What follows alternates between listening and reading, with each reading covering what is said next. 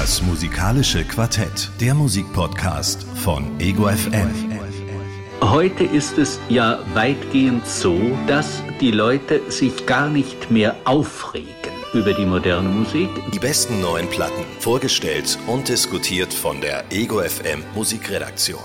Hallo und herzlich willkommen bei einer neuen Ausgabe vom musikalischen Quartett, dem Podcast Courtesy of Ego FM, in dem äh, es um den heißesten neuen Kram auf dem äh, Musikmarkt äh, geht. Das klang aber förmlich heute. Ja, äh, habe ich mir extra extra aufgeschrieben hier und habe es schön abgelesen. Uh.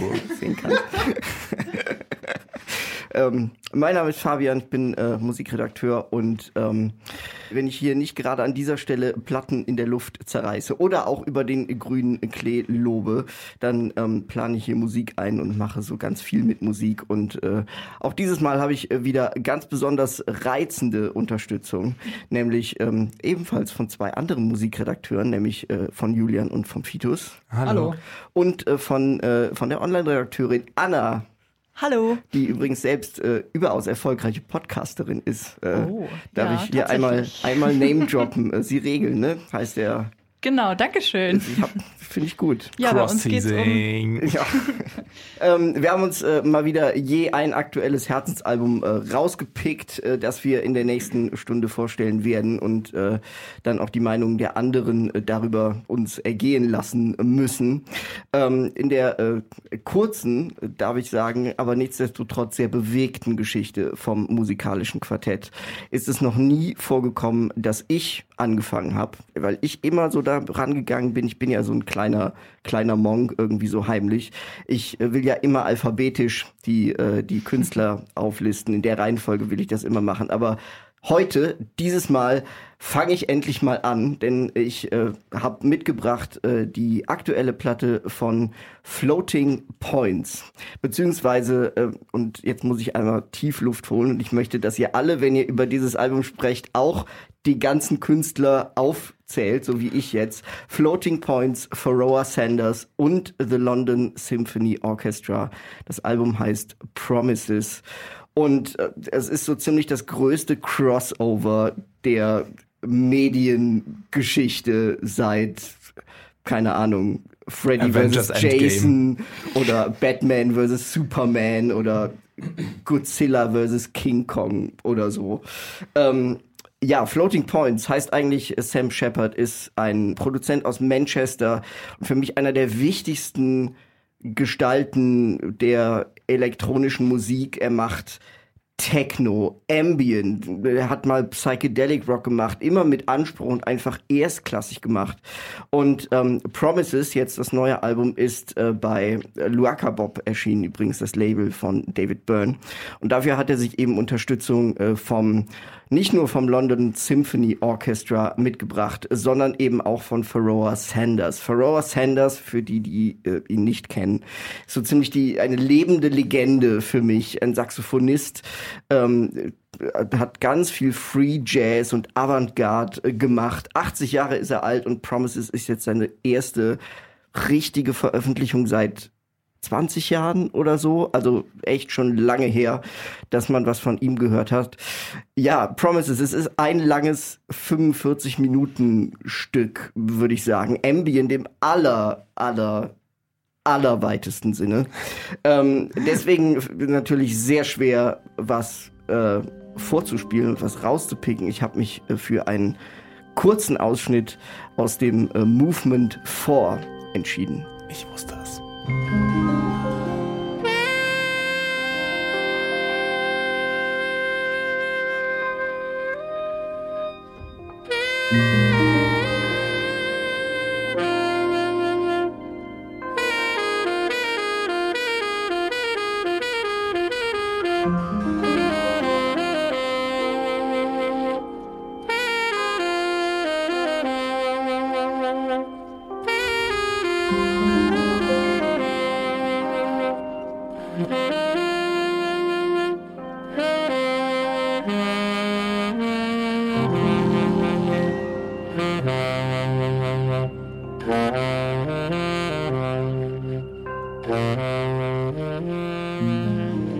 das war ähm, Movement 4 von äh, Floating Points und Pharoah Sanders aus Promises. Ähm, ja, äh, viel mehr zu sagen kann ich eigentlich dazu gar nicht. Äh, wenn ich jetzt behaupte, dass die Komposition für 45 Minuten genauso weitergeht, hätte ich eigentlich recht damit und aber eigentlich auch Unrecht.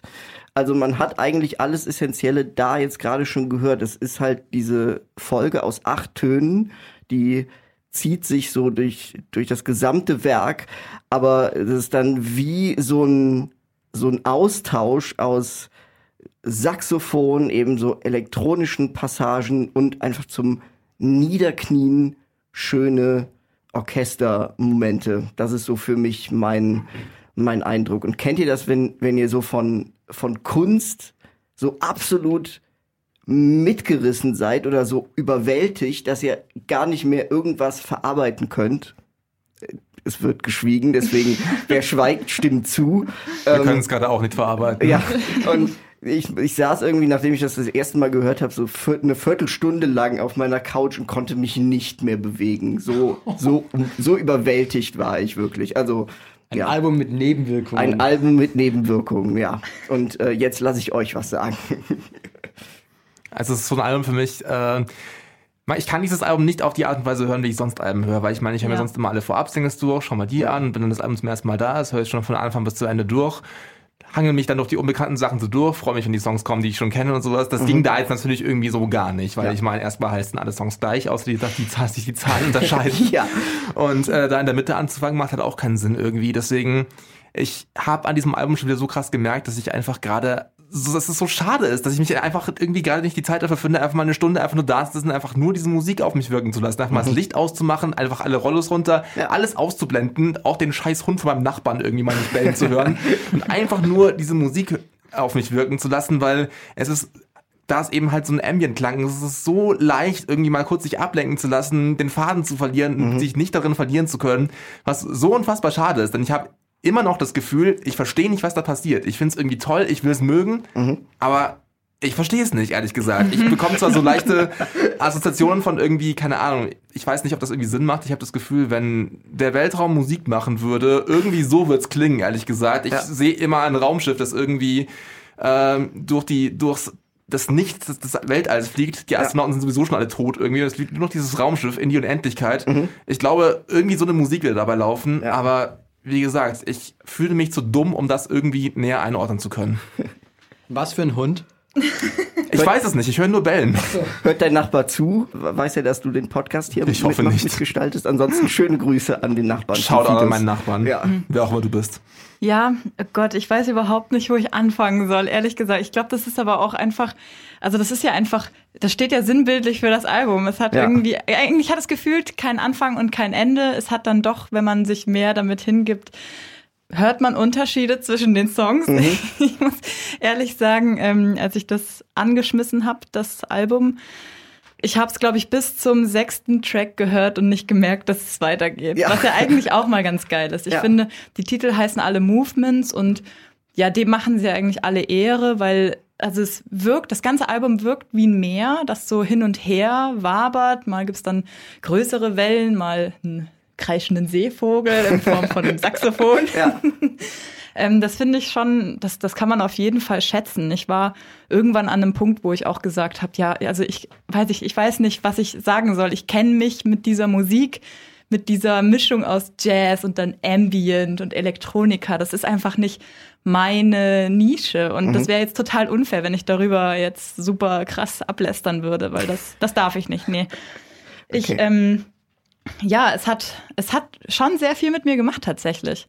Also auch wirklich zeittechnisch hat es mich total aus der Bahn geworfen. Das Ja. fand ich eigentlich richtig spannend, weil ich habe den, ich habe das Album angeschmissen und habe mich erstmal fürchterlich aufgeregt, weil es nicht sofort, sofort losging. Ja. Und ich habe nicht gehört, dass es richtig losging und dachte zuerst mal, jetzt hat sich das schon wieder nicht mit dem Lautsprecher verbunden und ah, wieso funktioniert das denn schon wieder? Und ich wurde schon wieder so richtig innerlich wütend.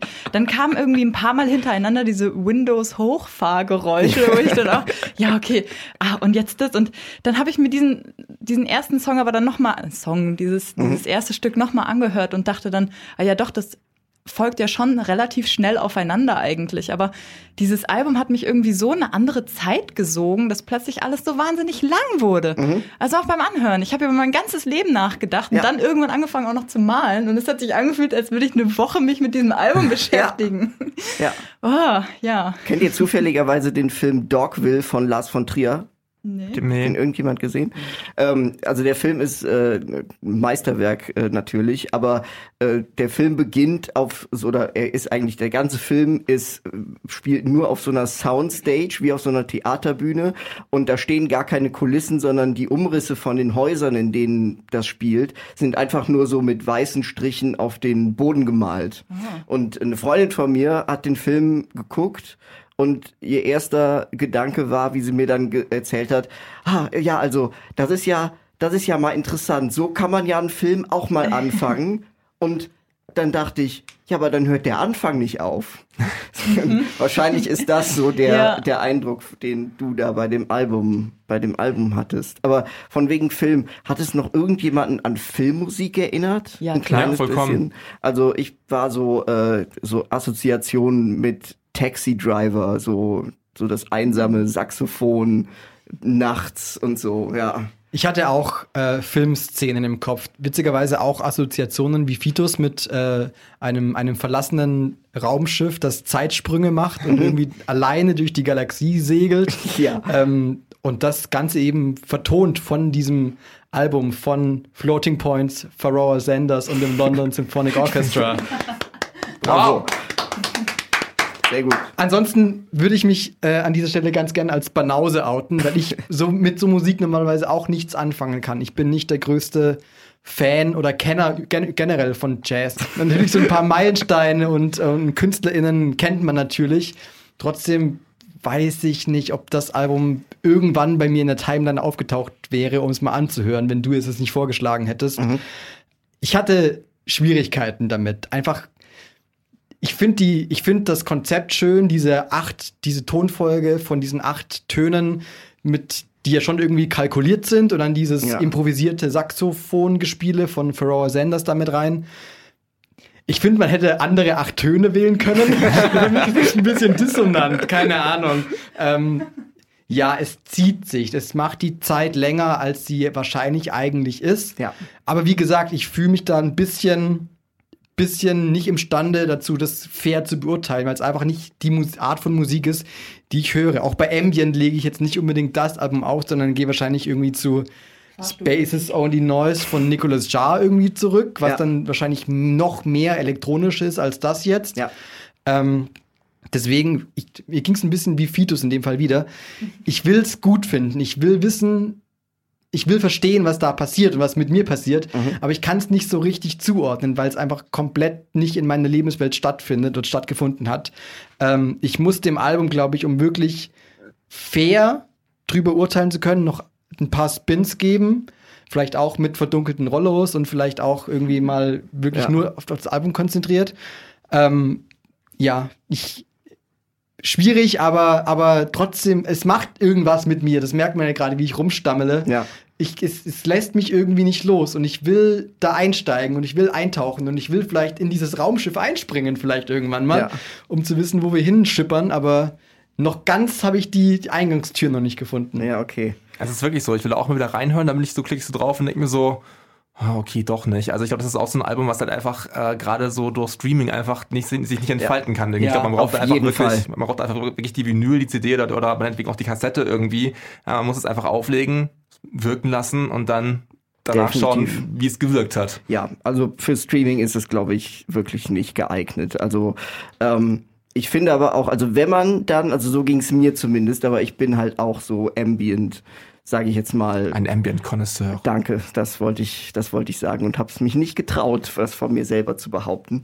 Ähm, also ich, ich merke schon so einen Aufbau dahinter. Also so, vielleicht habe ich ihn auch nicht direkt beim ersten Mal verstanden, aber so, ja, ich habe gerade eben schon das Wort so ein, also wie, wie so ein Austausch. Also ich kann das sehr, sehr schwer in Worte fassen, aber es ist wie so ein, wie so ein Ziehen in unterschiedliche Richtungen. Also dass da eben im Zentrum dieses un, diese unveränderliche Tonfolge steht und dann gibt es da eben diese diese unterschiedlichen Einflüsse oder diese diese Kräfte, die dann eben die Komposition immer in in Richtungen ziehen und dann eben eben so ein bisschen mehr jazzig, wenn dann eben wenn dann eben Pharoah Sanders spielt und dann in Movement 6 zum Beispiel gibt's diesen wahnsinnig großen Orchestereinsatz und dann am Schluss kommt diese keine Ahnung, Interstellar-Orgel, die dann noch so lauter wird und dann kommt dann, die dann irgendwann, die bricht einfach komplett ab und dann ist Stille und dann kommt noch so eine Orchester-Coda hinten, mhm. hinten dran. Und ja, also ich war wirklich, wie gesagt, also es hat mich wirklich, wirklich total von den Socken gehauen. Und ich bin wirklich, ich habe mir das hier aufgeschrieben ähm, und ich werde den Satz jetzt jetzt sagen, auch wenn ich ihn hier angestrichen habe, dass ich ihn eigentlich nicht sagen sagen soll, aber ich werde ihn jetzt trotzdem raushauen. Es wird kein Album für alle sein, aber natürlich sind alle Platten, die wir hier vorstellen, zu empfehlen, auch Halo Parks. Autsch. Ähm, aber äh, wenn ihr aus irgendwelchen Gründen finanzieller Natur oder aus ideologischen Gründen nur noch ein Album hört dieses Jahr, hört Halo Parks. Hört dieses hier.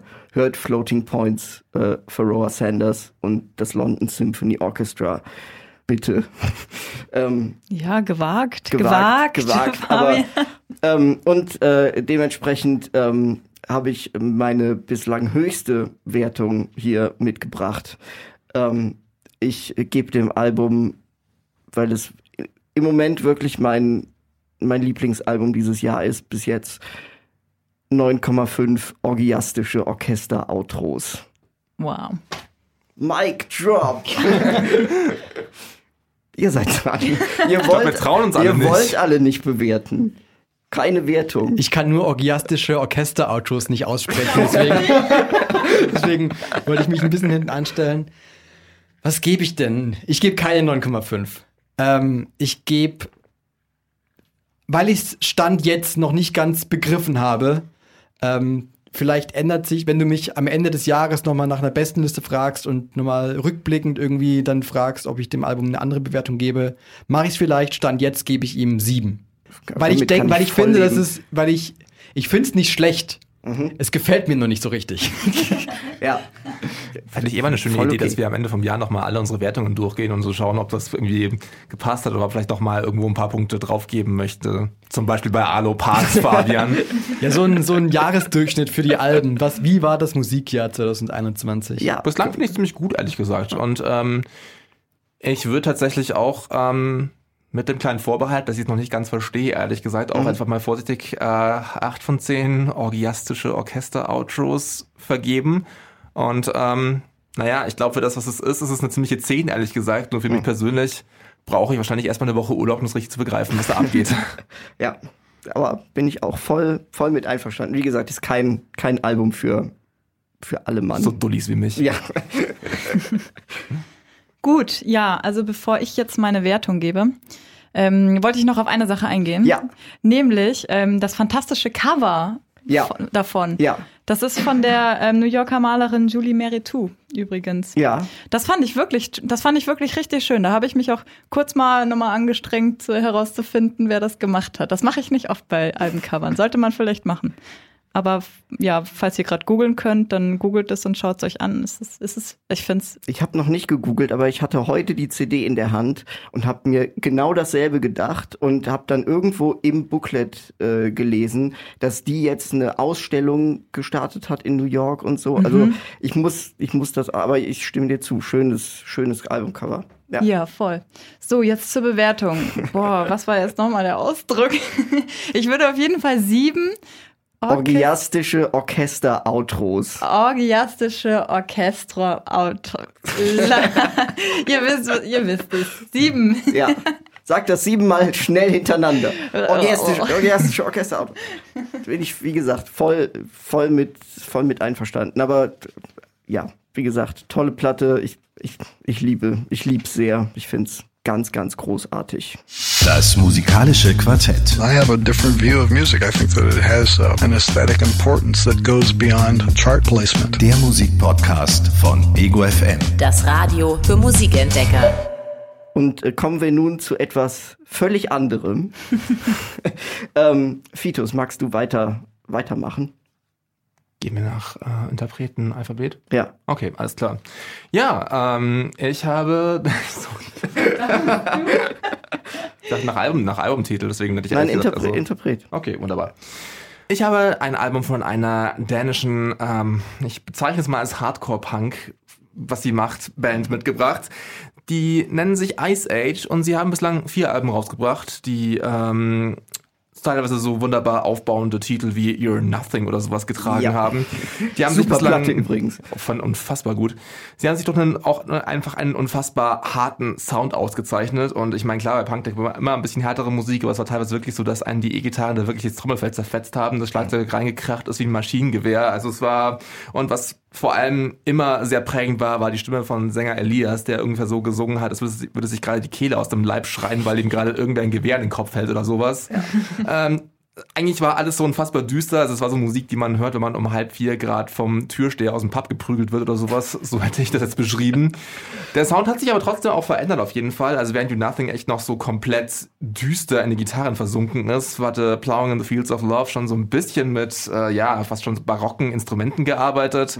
Beyondless hatte sich auch nochmal ein bisschen geöffnet vom Sound her und es wurde sogar ein bisschen, ähm, sie haben selber gesagt, das ist ein Album, das vor Freude blutet, aber ich habe es ehrlich gesagt nicht ganz nachvollziehen können. Ich habe eher, also bluten habe ich verstehen können, Freude nicht so ganz.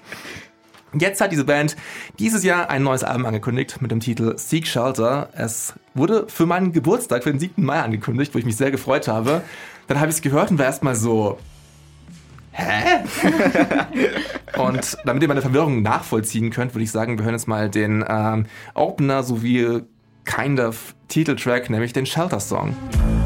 My sign is waiting. Rise up until the curve bends over down. Keep turning and you keep turning around. Keep turning till it all spins off somehow dizzy headed banshee above a bustling capacity.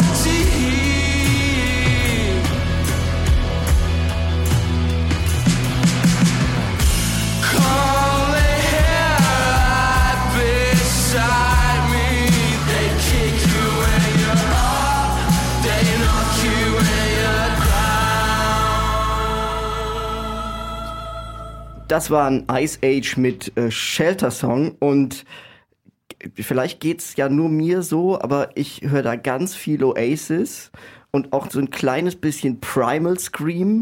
So von den äh, so mit mehreren Songs gibt so Percussion, die so im Hintergrund spielen, so Shakers oder so. Das erinnert mich voll an so 90er Jahre Screamadelia, äh, Primal Scream. Aber Primal Scream gehe ich voll mit. Den Oasis-Vergleich bringen viele Leute. Ich verstehe ihn nicht ganz ehrlich gesagt. Vielleicht habe ich zu viel Oasis gehört und kann das irgendwie ohne das Liam Gallagher-Genöle nicht ganz äh, Oasis zuordnen. Aber ja, es ist auf jeden Fall, ich, kann- ich glaube, wir sind uns alle einig, dass es plötzlich im Vergleich zu You're Nothing oder sowas plötzlich wahnsinnig positiv und fröhlich und aufbauend klingt mit diesen ganzen Gospelchören Ja. und was weiß ich was. Also die erste Single vom Album war noch der Closer, The Holding Hand. Da war noch so ein klassischer Ice Age Song, wie ich sagen würde, sehr düster, hat sich langsam aufgebaut.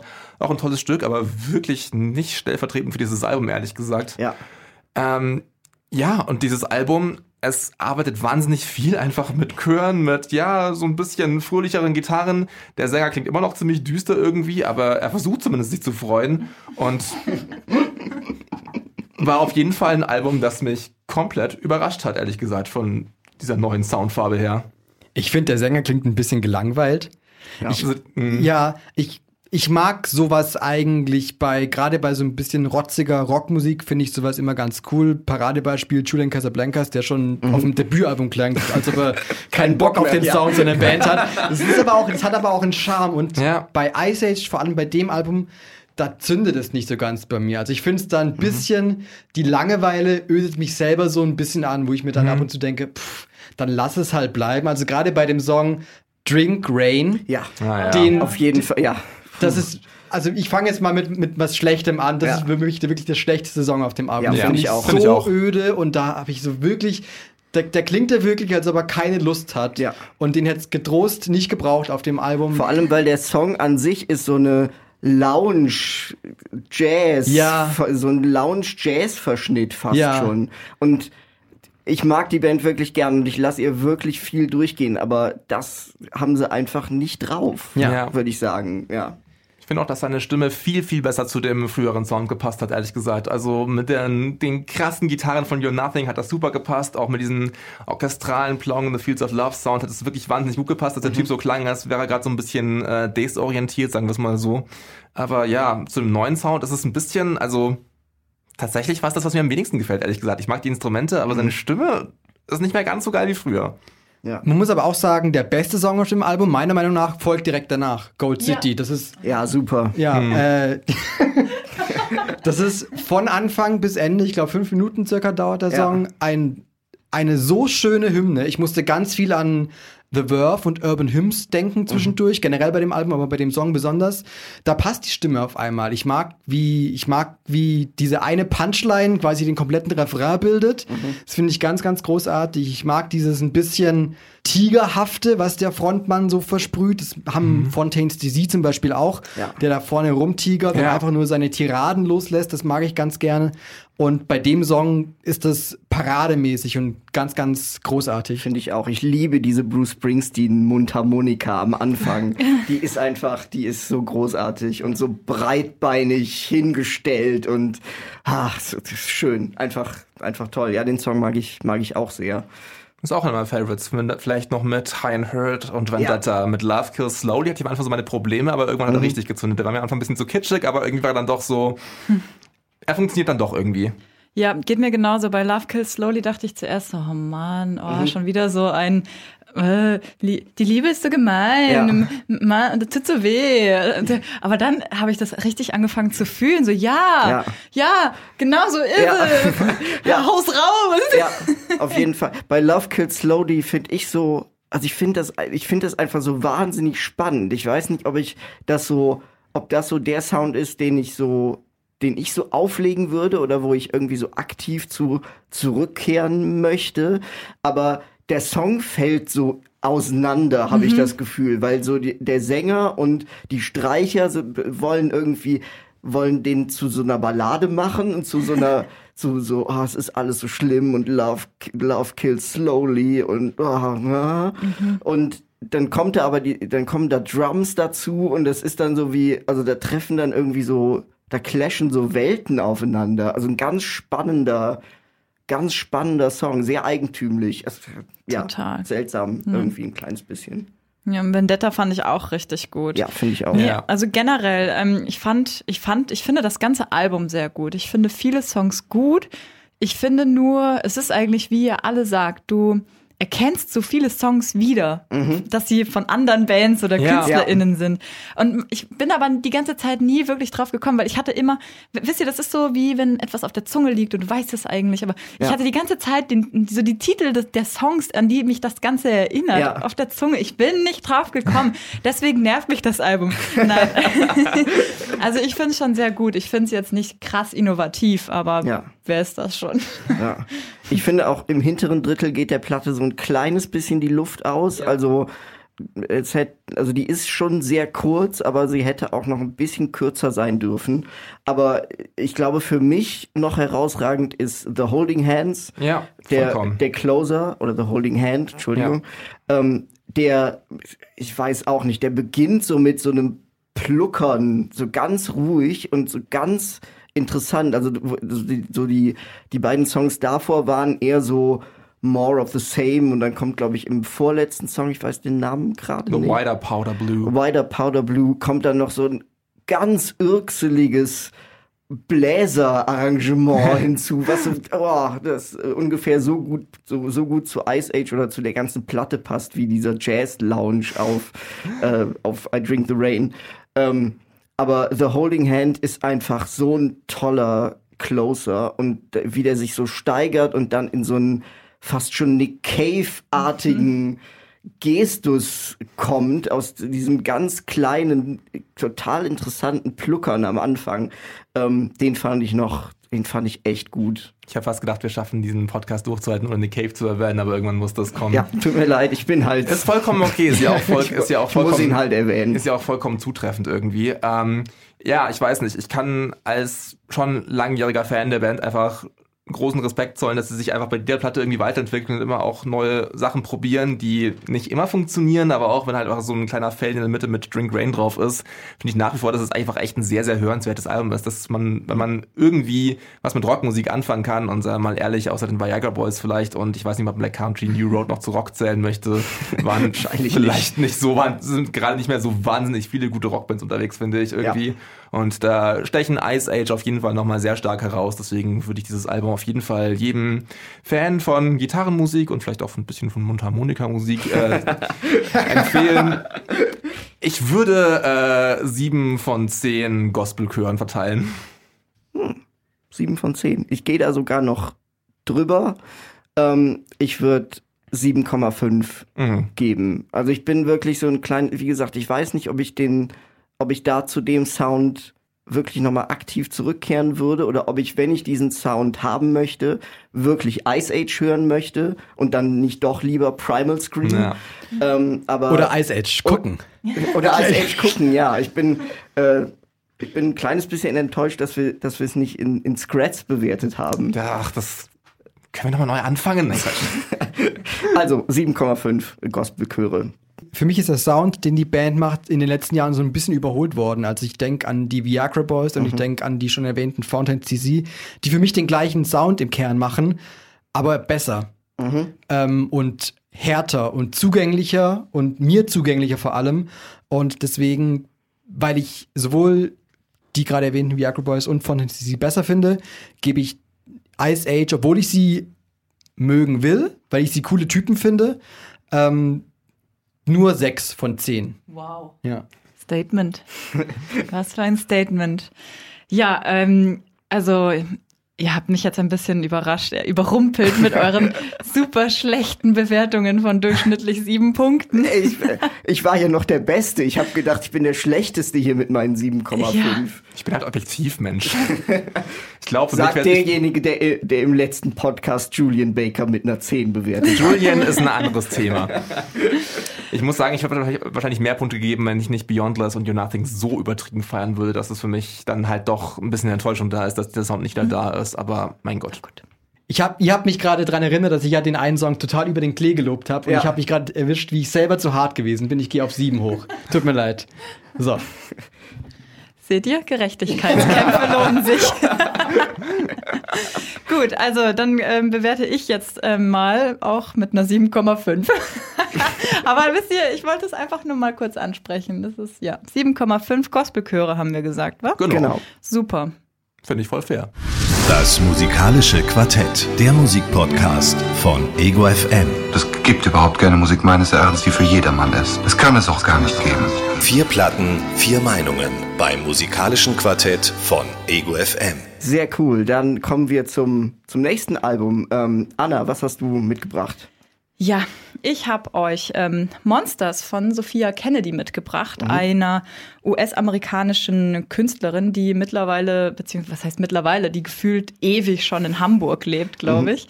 Ähm, das Album ist auch an deinem Geburtstag erschienen, am Fitus. Äh, Yay. am Fitus. Am Fitus Am Ähm, Tag, ja.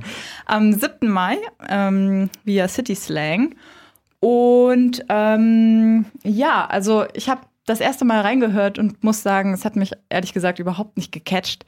Ich habe überhaupt gar keine, ja, gar keine, gar keine Fläche gefunden, wo ich mich jetzt festgrabbeln kann.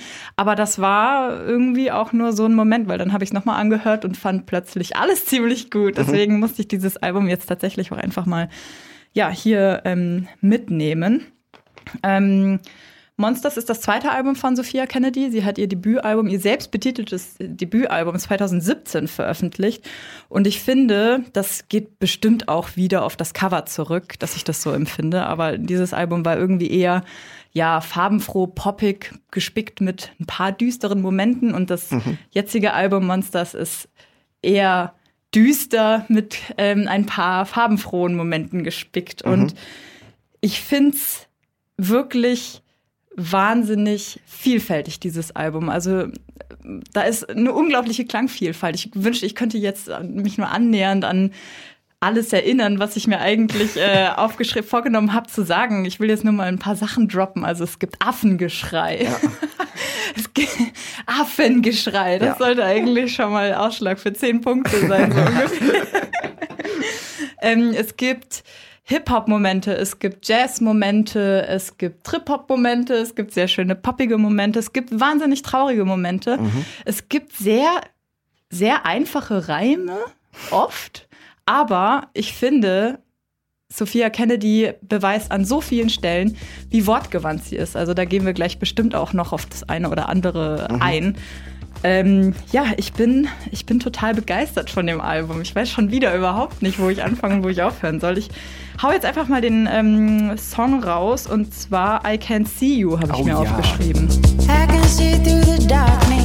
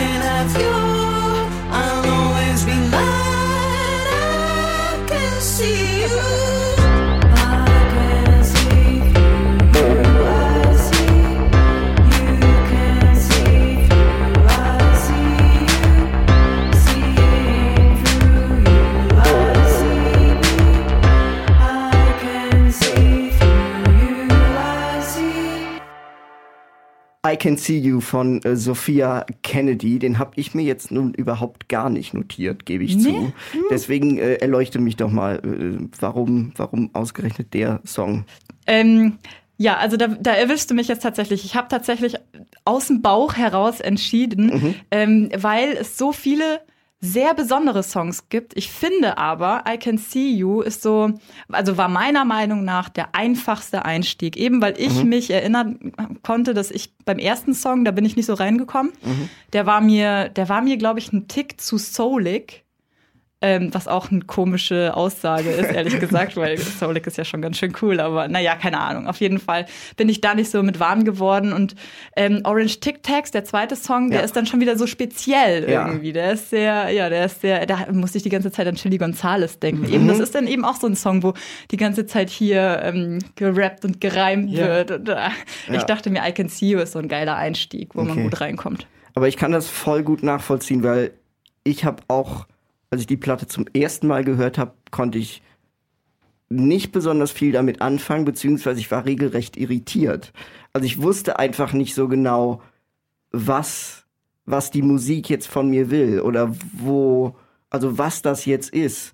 Also am Anfang dachte ich, das klingt jetzt nach, ich weiß auch nicht, ähm, wie es Animal Collective ein kleines bisschen, aber dass Agnes Obel da jetzt singt, noch nicht mal so sehr, weil Sophia Kennedy eine Stimme hat wie Agnes Obel, aber so vom vom Experimentalen, Ja. vom Experimentellen her äh, erinnert mich da ganz viel so an Agnes Obel. Und dann habe ich mich da, aber ich wollte dann auch weit, ich wollte die Musik verstehen. Also ich hatte da so ein so ein Biss dran und ich habe dann noch mal gehört und noch mal gehört und noch mal gehört und noch mal Wow. gehört und ähm, habe dann, ich fand es dann doch ziemlich ziemlich gut. Mir gefällt diese Düsternis, Ja. die du schon angesprochen hast. Also dieses fast schon apokalyptische, Mhm. Closer zum Beispiel, Dragged Myself into the Sun, wo Oh ja. der immer weiter sich steigert mit diesen neusigen Synthes Ja. und so. Und dann singt sie da von von einem Raumschiff, was draußen geparkt ist und wo sie einfach einsteigt und wegfliegt und das aber in diesem in diesem monumentalen Soundbed und ganz ganz eigentümlich. Francis geht auch in die Richtung, den liebe ich auch Oh ja. den Song, Mhm. den fand ich äh, total gut. Also aber ich war wirklich ich bin eigentlich immer noch irritiert, weil ich nicht genau weiß, was das Album jetzt was das Album jetzt will und, und so von mir, ja. Ja, du musst halt, also man entdeckt so viel, das geht einfach nicht beim ersten Mal. Das geht auch nicht beim zweiten Mal, wahrscheinlich nicht beim dritten Mal. Man braucht da wirklich ganz oft, ähm, ganz oft einen Anlauf. Ja, was ich noch sagen wollte, Drag Myself into the Sun, muss man Mhm. ja auch dazu sagen, ist der letzte Titel. Ja. Und ich liebe das ja, wenn Songs an der richtigen Stelle platziert sind, Ja. wirklich, weil das ist, das ist, das ist so perfekt, das ist so perfekt. Also Ja. es löst sich wirklich alles in diesem Song auf und sie steigt dann in ihr Raumschiff und fliegt quasi davon. Wie kann man ein Album besser beenden? Ich wüsste es nicht. Ja. Ich finde den Anfang schon geil. Also ich mag den allerersten Song, weil der mich direkt zurückwirft ans Debütalbum von King Cruel.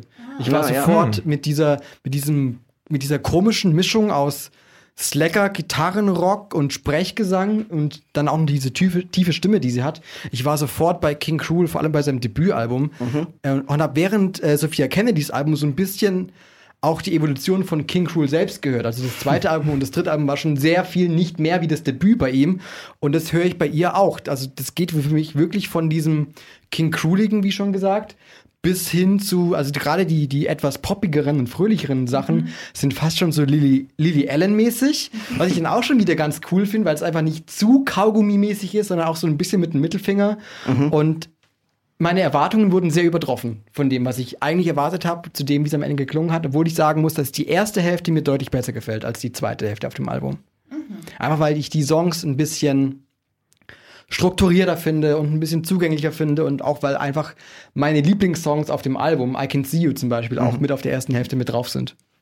Ich bin tatsächlich auch eher bei der ersten Hälfte vom Album, wenn ich kurz einhaken darf. Also I Can See You ist auch mein Favorite irgendwie. Ich mag es, dass der Song irgendwie zugänglich und schön durchläuft, aber doch irgendwie halt doch, doch diese Düsternis tra- transportiert irgendwie einfach. Und das fand ich unfassbar spannend bei ihr, dass es irgendwie ja wahnsinnig düster ist, aber mich irgendwie nicht in dieser Düsterheit äh, erdrücken würde tatsächlich, irgendwie. Also ich finde, trotzdem habe ich Lust, es wieder anzuhören, ein bisschen zu tanzen irgendwie. Ich weiß nicht, ob der Vergleich irgendwie unqualifiziert ist, aber ich musste kurz ein bisschen an Fiona Apple letztes Jahr mit Fetch the Bowl Cutters denken, wenn sie ein bisschen wenn Fiona Apple ein bisschen geradlinigere Musik machen würde, sagen wir es mal so. Ja. Vor allem auch, weil in, diesem, in dem Song Francis kommt diese unfassbar hart hittende Textzeile vor, we treat our problems like pets, we feed them Ja. and take care of them. Super. Das ist, das ist So genau das, was ich einfach. meine. So, du hast diese von mir aus einfachen Reime, aber du hast da so eine Tiefe in den Lyrics. Ja. Also das hat mich wirklich, ich musste sehr oft lachen, weil ich es witzig fand und ich musste auch sehr oft lange nachdenken und ja, Ja, das bei, das bei Francis ist mir auch, ist mir auch aufgefallen, weil der Text auch sonst so wirkt wie so eine Beschäftigung von jemandem, der ja eigentlich alles hat und so jetzt jetzt mach noch ein cooles Selfie mit mit deiner Zunge zwischen den zwischen den Fingern und Francis, du gehst doch jetzt nach Paris, was willst du überhaupt? und hast new Und- chances. ja, genau. ähm, ja, aber also die Textteile, die du erwähnt hast, fand ich auch, fand ich auch ganz toll. Aber dann, Anna, du hast es gerade eben auch schon gesagt, mit dem, äh, wo Songs oder wie Songs platziert sind auf dem Album, das direkt nach Francis kommt 17, Ja. den ich auch, also normalerweise wäre das überhaupt gar nicht meine Musik, so leicht und fröhlich und so dieser Bossa Nova Rhythmus, der irgendwie so klingt äh, wie von einer Bontempi Orgel Preset oder so. Aber der ist, der kommt genau an der richtigen Total, Stelle. Und dann hast ja. du irgendwie so diese Düsternis von Francis und dann kommt da dieses locker leichte 17, aber dann gleichzeitig auch mit so Textzeilen wie I, I fell from the, from the tallest tree when I was just 17 oder so. Ähm, ja, also so die Mitte finde ich, finde ich das Beste an dem Album. Ja. Ich musste bei 17 tatsächlich auch ein bisschen an Youth Lagoon mit 17 denken. also ja, ja. Doch, ich, was wahnsinnig Tröstendes hat der Song. Das kommt echt an dieser Stelle total gut. Ja. Also wenn von der Melodie her, von den Texten her, es ist, ja. Ja, ich würde gerne noch äh, den Song Do They Know ansprechen, der glaube ich nur aus Stimme besteht. Ja. Ähm, äh, was mich wiederum total an Agnes Obel erinnert, also so wie sie wie sie mit ihrer Stimme umgeht. Also wie gesagt, sie klingt nicht, sie hat keine Stimme wie Agnes Obel. Also es sind jetzt keine wahnsinnigen Ähnlichkeiten, aber sie pitcht ihre eigene Stimme auch runter. Also dass sie halt so wie, die, wie eine Bassstimme singt. Und so dieser ganze experimentelle Ansatz hat mich doch sehr, sehr stark an, an, an das, an, an Agnes Obel halt erinnert. Ja. Ja. Sprachlosigkeit, oder? Sprachlosigkeit, ich hab ja. wirklich, Ja, ich habe wirklich, ich habe ähm, wirklich ähm, im Vorfeld auch gedacht, dass das eigentlich das perfekte Album für diese Runde sein müsste, weil es eben hier für dich, Julian, ein bisschen Hip-Hop, äh, so, ne? Ähm, Fabian Jazz Ja. und für Fiete ist halt die Düsterkeit. das bringt das alles mit und für mich irgendwie, weiß ich nicht, sehr viele Dinge zu entdecken. Das mag ich immer sehr gerne. Ja, auf jeden Fall. Und ähm, übergehe, gehe über zu der Bewertung. Und zwar würde ich sagen, wir vergeben Monsterkrallen. Finde ich gut. Oh. Sind das eigentlich auch Monsterkrallen auf dem Cover bei dem Piano oder habe ich mir das eingebildet? Weil das sieht so aus, als ob das Piano Zähne hat. Oh, das müsste ich mir jetzt nochmal anschauen. Das würde es ja nochmal besser Also da, machen. das war, das war komplett, da, das war so meine Assoziation, die ich hatte. Es wirkt auch ein bisschen so, weil der Ja, vom boah. Flügel so ein bisschen nach oben, Ja, ja. nach oben gebogen Also ob, ist. also ob das irgendwie nochmal bearbeitet ist oder so, oder ob das einfach so ein weirdes Instrument ist. Aber da, das Piano hat doch Zähne. Voll, also jetzt, wo du es So sagst. als Venusfliegenfalle. Ja, genau. Und dann sitzt sie da halt davor, auch mit so einem Smartphone und so, aber es sieht halt so aus, als ob das Piano sie gleich fressen würde. Der Venusfliegenflügel. Ja, also insofern, ähm, ja, das Cover finde ich auch, finde ich auch ganz stark. Cool. Ja gut, also Bewertung. Ähm, ich gebe dem Album 8,5 Monstertatzen. Ich gebe der ersten Hälfte 8, der zweiten Hälfte 6, also ge- insgesamt 7 Monster. Krallen. Ich habe lange mit mir gerungen, weil ich immer noch nicht so genau weiß, obwohl ich so oft gehört habe, was ich damit anfangen soll. Aber ich werde es mit Sicherheit noch ein paar Mal hören, damit ich dann irgendwann mal begreife, was es mit mir machen will und äh, was es in mir macht und was ich damit machen will und so. Ähm, also insofern äh, sch schwierige Bewertung für mich, aber ich würde acht Monster-Tatzen geben. Bei mir wären es die 7,5 Monster Krallen waren es, glaube ich. Oder Einfach, Monsterkrallen, ähm, Monstertatzen.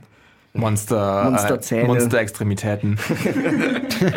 Einfach aus dem Grund, ähm, ich kann keine Kritikpunkte dran finden, trotzdem fehlt mir noch so ein bisschen der Mut, nochmal krasser dahin zurückzukehren. Aber das ist auch so eine Platte, wo ich mir sehr vorstellen kann, dass ich wieder so ein halbes Jahr später merke, so, Mann, verdammt, warum hast du dich neu gegeben, du Dödel? Sei nicht so hart zu dir, Fites, immer. So, Wie die Düsterkeit schon für mich ist, deswegen, also. Ja. Ich meinte das positiv. Ja, ich sehe es positiv. Das musikalische Quartett. Music's just not a physical thing. It's sound. Der Podcast für Musikentdecker von Ego FM. Kommen wir nun von äh, Düsternis, vielleicht auch zu ein bisschen Düsternis. Äh, Julian, ähm, Ja. magst du dein Album vorstellen? Ich habe uns Folgendes mitgebracht und zwar Daddy's Home, das neue Album von äh, St. Vincent. Tolle Künstlerin, bürgerlich Annie Clark aus New York, ähm, die uns mit auf eine Zeitreise nimmt und zwar nach Downtown New York 1971 bis 76. Ich weiß das so genau, weil sie das selber gesagt hat. Also Ja. sie gibt den Zeitrahmen vor. Ähm, es ist ein bisschen die Zeit, in der so nichts, aber gleichzeitig alles geht. Die Hippies und ihre Ideale sind mit Hendrix, Joplin und Morrison tot. Der Punk und die Disco sind noch nicht geboren und in diese etwas trostlose, öde Zeit kommt dann eben der sehr avantgardistische und jazzige und soulige Rock-Mischmasch dieser Zeit, in der Künstler wie Pink Floyd und David Bowie ihre besten Alben rausgebracht haben. Und das ist auch die Musik, mit der Annie Clark sozialisiert wurde von ihrem Vater. Ähm, genau eben diese Art von Musik. Und dem Ganzen zollt sie jetzt ihrem tollen Album Tribut. Und ich würde sagen, bevor wir gleich noch mehr drüber reden, hören wir rein, und zwar in den Song Down. You hit me one time. Imagine my surprise when you hit me two times. You got yourself a fight. Me who hurt you. No way, I don't get to hear an excuse why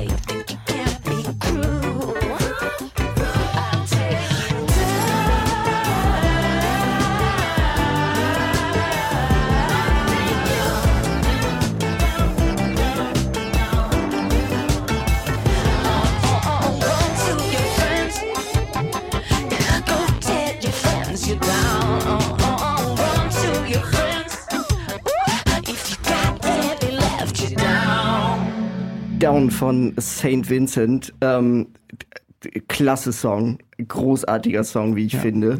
Ähm, äh, überhaupt ein tolles Album. Ja. Ich habe äh, St. Vincent in der Tat auch schon sehr, sehr lange auf dem Schirm. Ich glaube, seit ihrem Album, was sie mit David Byrne gemacht hat. Und habe dann eigentlich jede ihrer Veröffentlichungen total abgefeiert und war dann anfangs so ein kleines bisschen skeptisch, als ich gehört habe, sie, sie würde so auf diesen Retro Zug aufspringen wollen und habe mich dann auch so sehr lange darum da, drum rumgedrückt, da reinzuhören. Aber ich bin wirklich echt echt begeistert von Ja. dem Album. Also mich hat das echt echt gepackt. Die die Melodien sind toll geschrieben, sind Ohr, Ohrwurm nach Ja. Ohrwurm und ähm, ja, tolles Album. Sie ist eine Meisterin darin, so, so Themenwelten zu erschaffen. Auf Ja. dem letzten Album Mass Seduction war sie halt diese Industrial Domina aus der Psychiatrie. Alles Mhm. Ja. war sehr Kaugummimäßig und Ja. elektronisch und gestampft und irgendwie Neonfarben und gleichzeitig sehr destruktiv. Ja. Ähm, dementsprechend war eben auch das Bühnenoutfit und das Cover und die ganze Show war danach gestaltet. Und jetzt ist sie das, was Harry Styles seit Jahren versucht zu sein. nämlich die Inkarna Inkarnation der 70er mit so einer blonden Bobfrisur, mit so einem Flocati-Pelz, einer Lederjacke, irgendwie Schlaghosen, Plateauschuhe und diesem ja, diesem Sound, der diese Zeit so geprägt hat, wo diese ganzen tollen KünstlerInnen, die wir heute noch gut finden und heute noch hören können, diese Werke rausgebracht haben und ja, einfach, einfach groß und toll und gut. Ja. Als Benzo Beauty Queen bezeichnet sie sich da, glaube ich, auch. Ähm, ja, also Wahnsinn. Ich finde dieses Album, ähm, ich mag den Sound ehrlich gesagt nicht so gern. ja, ich mag einfach, weißt du, das ist, das ist halt einfach Dad Rock und so. Das ist, das ist schon wieder nicht so Ja. meins. Aber ähm, ich finde das trotzdem ein wahnsinnig großes Stück Kunst, eben weil St. Vincent immer diese neuen Welten erschafft. Und sie erschafft ja nicht nur neue Welten, sie schafft eben ihre eigenen Persönlichkeiten noch zu den Alben. Also Ja. niemand weiß, wer St. Vincent eigentlich ist und was sie für einen Klang macht. Ich meine, ich habe mich wahnsinnig auf neue Musik von ihr gefreut, weil ich das letzte Album halt so krass gefeiert habe. Ja. Ich habe das so geliebt. Ja. Und gut, jetzt kann ich halt nicht so viel damit anfangen, äh, muss ich ganz ehrlich sagen. Aber ich finde es trotzdem, ich, ich schätze das trotzdem total. Und da würde ich dann eigentlich auch gleich mal auf den ersten Titel eingehen. Ähm, Ja. Pay Your Way in Pain. Oder so, ne? Ja, genau. Ähm, das finde ich total clever, weil der fängt ja mit so ein bisschen Klaviergeklimper an und ähm, einer Sita. Ja. Ne? Und dann denkt man schon, okay, ja, was ist das jetzt? Und dann setzt plötzlich dieser knarzende, wummernde Synthesizer ein und du denkst, Ja. oh geil, St. Vincent ist wieder zurück. Ja, genau. Ja. Genau so. Und dann genau hört's auf. So. Und dann hört's aber auf. Genau so ging es mir auch. Exakt, exakt das. Du hast quasi mein, meine Empfindung haargenau nach, nachbeschrieben. Außer, außer, dass mir der Sound total gefällt. Und dieses Pain singt sie wie David Bowie Fame. Ja, absolut, das, ja. Das ist so grandios und ähm, ich glaube, also ich habe vorhin schon gesagt, das Album ist ja auch eine Hommage an ihren leiblichen Vater, Ja. der nach zehn Jahren aus dem Knast entlassen worden ist Ja. vor zwei Jahren und dem das Ganze so soundmäßig gewidmet ist.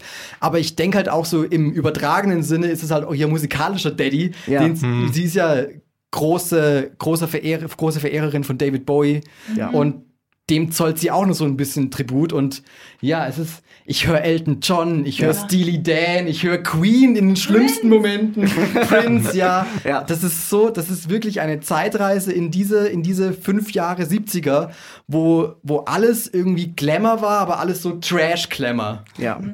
Ja, halt einfach auch so eine Zeit, in der du noch was werden konntest eigentlich. Und ich finde, ähm, da kommt dann, da spielt dann auch das nächste dann mit rein. Die, ähm, das ist ja mehr oder weniger eine Hommage an Menschen, die für die es nicht leicht haben und für was Besseres kämpfen und dieses Bessere, das an das kommt man halt nicht immer in, ähm, auf äh, legale Wege so und das ist ja dann mehr oder weniger gut. Ich weiß jetzt die Hintergründe von ihrem Vater nicht. Ich weiß nur, dass es Aktienbetrug war, aber Ja, der wird das auch gemacht ja. haben für eine bessere Zukunft für seine Familie. So, wisst ihr, Ja. die Absicht war gut. Ja.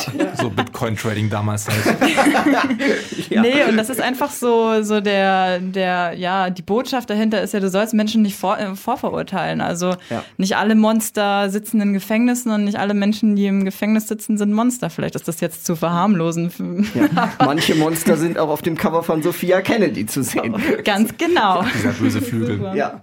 Ich fand spannend, dass du gerade gesagt hast, dass es eine Zeit ist, wo man noch äh, was werden konnte quasi, wobei sie ja auch den Song The Melting of the Sun mit drauf hat, Ja. wo Oh, sie ja. ja. doch noch über viele Künstlerinnen spricht, die Ja. damals mit äh, Scheinbar ist es möglich, aber scheinbar waren die Zeiten damals noch beschissener, als sie jetzt wieso schon sind.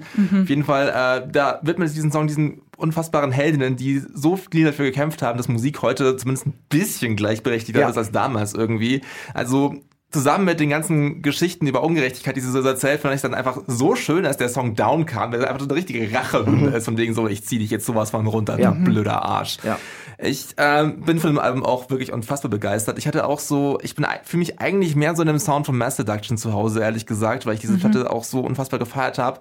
Da war ich auch ein bisschen, ja, äh, irritiert vom äh, Soundschwenker, aber da fand ich halt eben auch den ersten Song einfach so geil von wegen, er fängt genauso an, wie man es von Mass Seduction vielleicht noch erwartet hat, von Ja. wegen so, und damit sagt sie einfach so, tja, ich kann es noch genauso gut wie früher, aber ich mach's halt trotzdem nicht, weil ich keinen Bock Ja. drauf habe. Ja. Deal with it.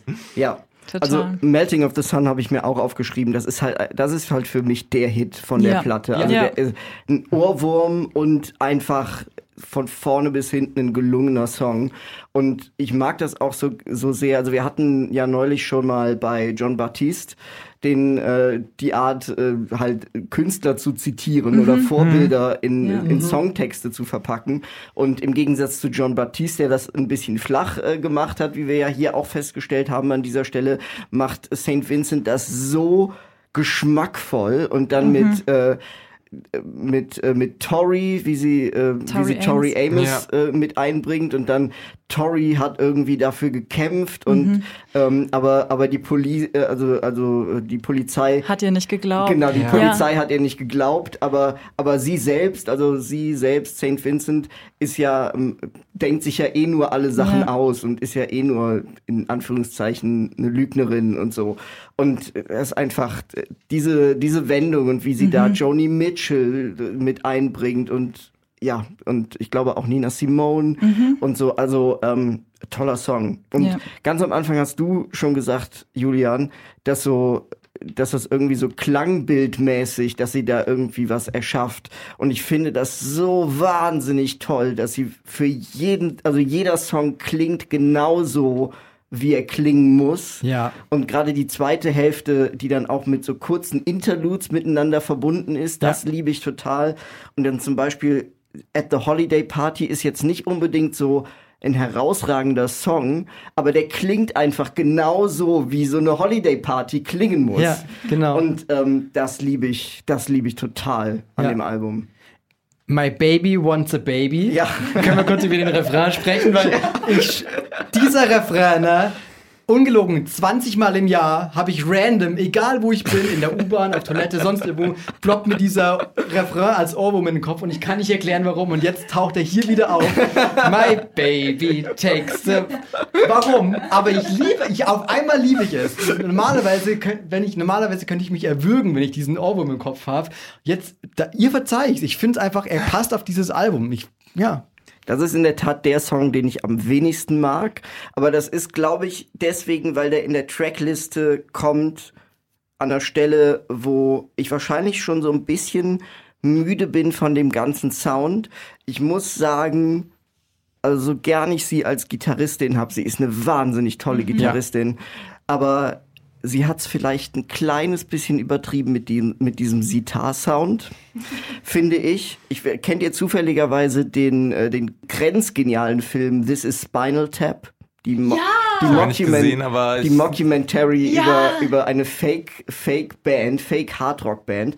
Und die, äh, der erste Song, den halt diese, diese fiktive Band Spinal Tap berühmt gemacht hat, heißt Listen to the Flower People. Und der Film kam aus, ist aus den 80ern und Listen to the Flower People ist halt so, wie man in, sich in den 80ern die Musik aus den 60ern vorgestellt hat. Ne? So richtig so Hippies und Listen to what the flower people say. Und da ist ein Gitarrensolo halt auch mit diesem Sita-Sound. Und das ist exakt der Sita-Sound, der, der in äh, My Baby Wants a Baby auftaucht. Also äh, das ist vielleicht mein Problem mit dem, mit dem Song. Ja, ähm, keine Ahnung. Ich würde gerne noch den Song erwähnen, äh, Live in the Dream. Ja. Der, oh, der ist einfach, der klingt schon wieder genauso, wie er klingen muss. Mhm. Also textlich geht es da um halt so ein Erlebnis, dass man irgendwie so aus dem Delirium wieder erwacht, nach irgendeinem Drogentrip vielleicht.